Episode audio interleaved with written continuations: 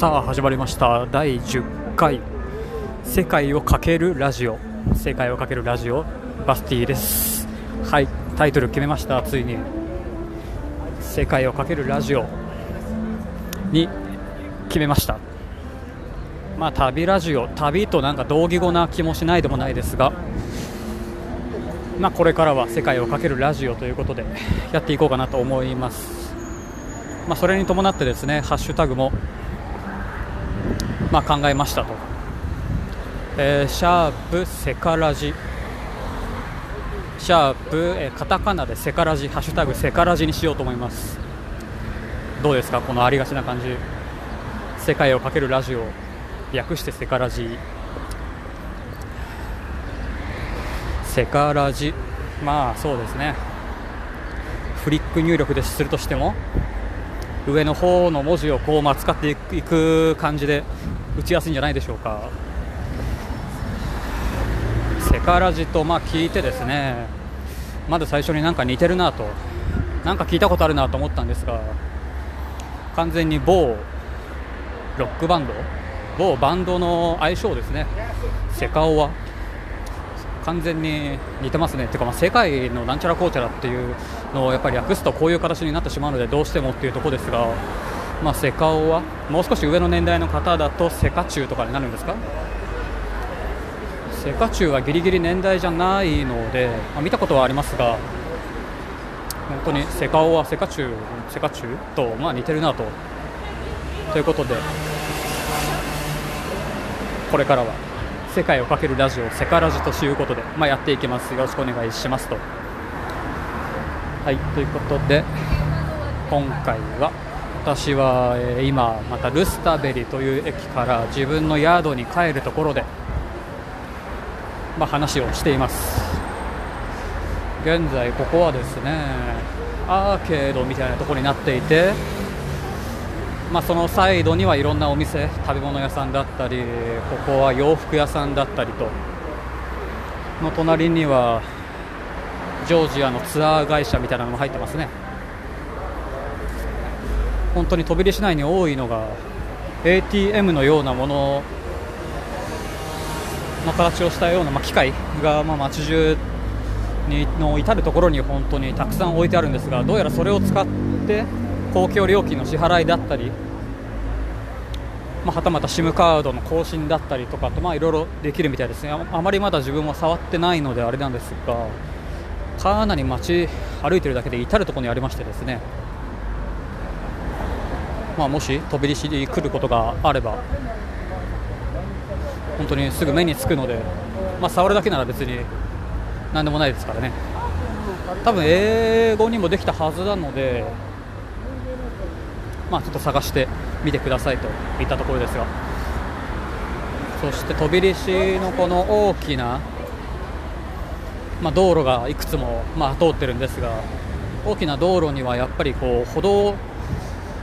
がなくてですねなので信号があんまりないです、まあ、それでも渋滞はしてるんですがなのでどのように反対側に行くのかというと 500m そんな行かないか。300m 間隔ぐらいに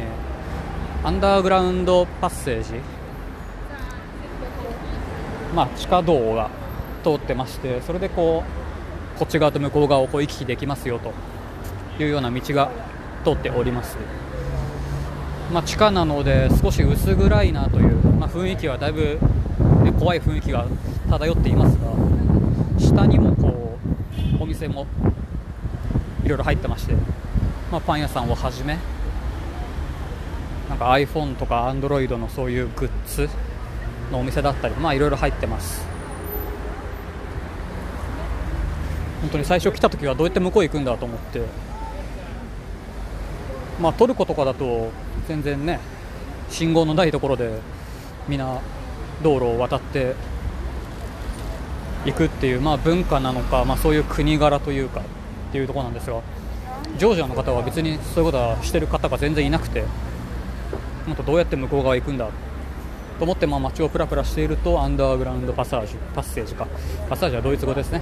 パッセージというのがあって当にこれを発見できないと向こう側に行くのも一苦労といったところです。本当にトルコの話をもうちょっとするとですね本当に信号なんて合ってないようなものでもちろん車は赤信号になれば止まるんですが歩いてる人は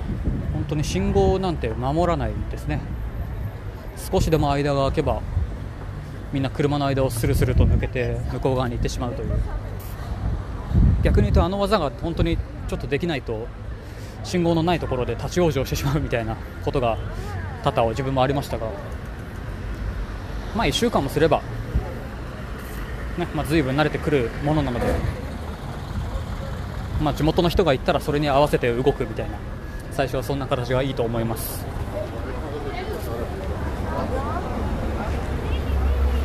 トルコといったらトルコの首都はアンカラですね。アンカラはですね本当に楽しくない。本当何にもないただの都会みたいな感じなんですがもしトルコに行くよみたいな方がいたらぜひイスタンブールへ行っていただきたいと思いますが本当にイスタンブールのあの街から出るエネルギーみたいなものをこう感じていただきたいなと思いますが本当にすごいですイスタンブールは。物人が溢れて溢れてましてですねいろんな商店がこう引き引きめしゃひしめき合ってもう客引きのお兄ちゃんもたくさんいて、まあ、その中で詐欺師とかじゃないですけど、まあ、観光客をに声をかける。こういうツアーがある。これぐらいの値段だけどどうだみたいなのをもう声かけられることはしょっちゅうでしたね。本当に。イスタンブール。イスタンブールに着いた日に自分も、まあ、1人の男の子、うん、自分よりも若者だった気がしますが男の子に「こんにちはと」まあ、声をかけられどう見ても、まあ、ぱっと見地元の人なんですが「まあ、こんにちは」と日本語で話しかけられまあ、こんにちはと声かけられればね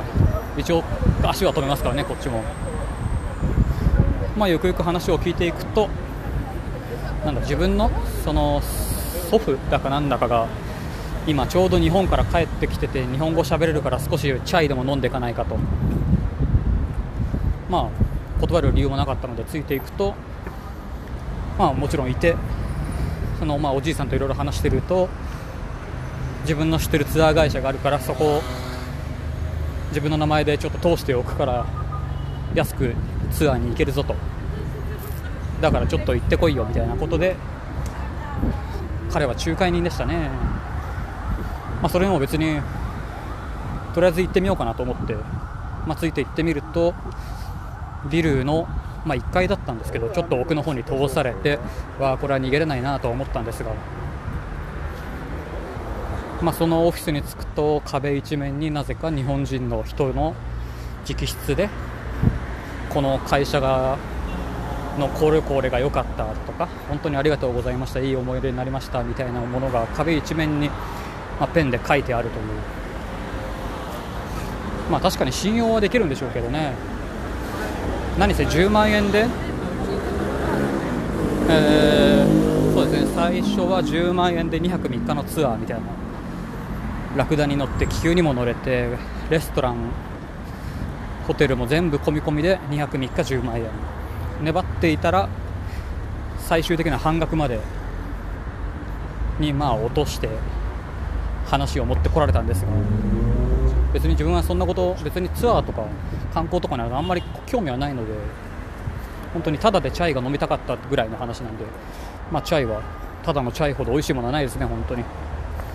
チャイを1杯2杯かな。飲んで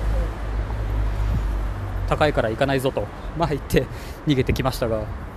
イスタンブールに行く際にはちょっと気をつけてください。かなりいろんな人がいます。イスタンブールの真ん中には川がね通ってましてあれはポスポラス海峡っつったかな、まあ、川があってそのこっち側と向こう側でアジア側ヨーロッパ側とまあ分かれていましてヨーロッパ側が有名なブルーモスクだったりアヤソフィアがあると。スルタンアーメット地区って言ったかな、まあ、そっち側にはそういう輩が多いのでまあ、観光で行く際には気をつけていただいてアジア側はかなりもっと静かというか、まあ、そんな、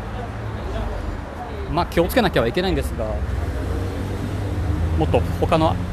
ね、違った雰囲気が楽しめるのでアジア側、ヨーロッパ側どちら側も行っていただきたいと思います。とかって話してると第10回「世界をかけるラジオは」今日はこの辺で終わりたいと思います。もう10分ですね。はいそういうことで感想意見等ございましたら「ハッシュタグセカラジ」の方にお願いいたします。カタカナでセカラジ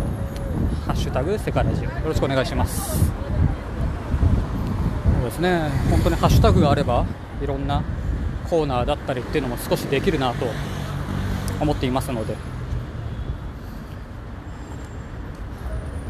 まあ、そんなことも何か思いついたらパッと始めてみようかなと、まあ、平均1回17兆ぐらい言っていただけるといろいろとやりやすいので本当にもう少し拡散していかなきゃなとは思っています。まあそんなこんなでこれから世界をかけるラジオよ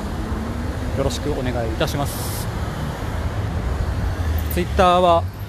のアカウントはアットマークバスティ31え、アンダーバーポッドキャスト BASTI31 アンダーバーポッドキャストバスティという名前でまやっていますので、はい、検索して見つけてください。フォロー待ってます。ということで今日はこの辺で終わりたいと思います。またね。